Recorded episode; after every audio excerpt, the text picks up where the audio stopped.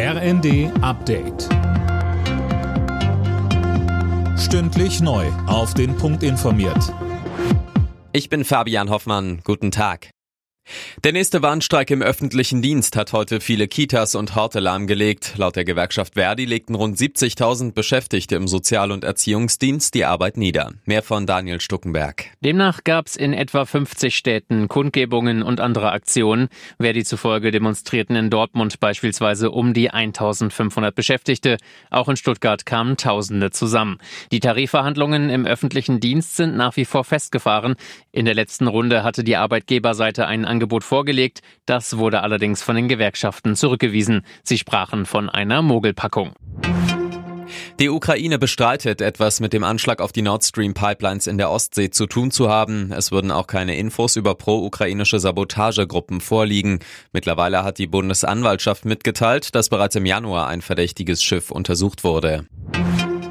Mehr Gleichberechtigung im Job und im Alltag. Das fordern zahlreiche Organisationen zum heutigen Weltfrauentag. Bundesweit gab es zahlreiche Aktionen. Beate von Mikel vom Deutschen Frauenrat findet, die Bundesregierung muss mehr für Frauen tun. Dazu gehören zum Beispiel solche Maßnahmen wie die Sorgearbeit gerechter zu verteilen. Da geht es zum Beispiel um die Einführung der Freistellung für Väter und Co-Mütter nach der Geburt. Es geht darum, eine Gesamtstrategie zu entwickeln, um Gewalt an Frauen zu bekämpfen. Und es geht auch um die Kindergrundsicherung, über die ja dieser Tage auch sehr intensiv diskutiert wird.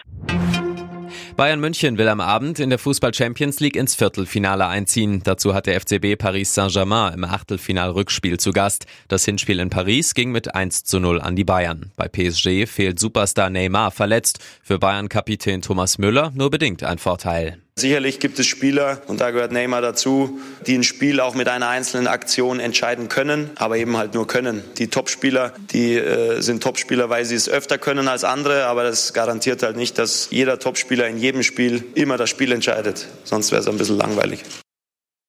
Anstoß 21 Uhr. Alle Nachrichten auf rnd.de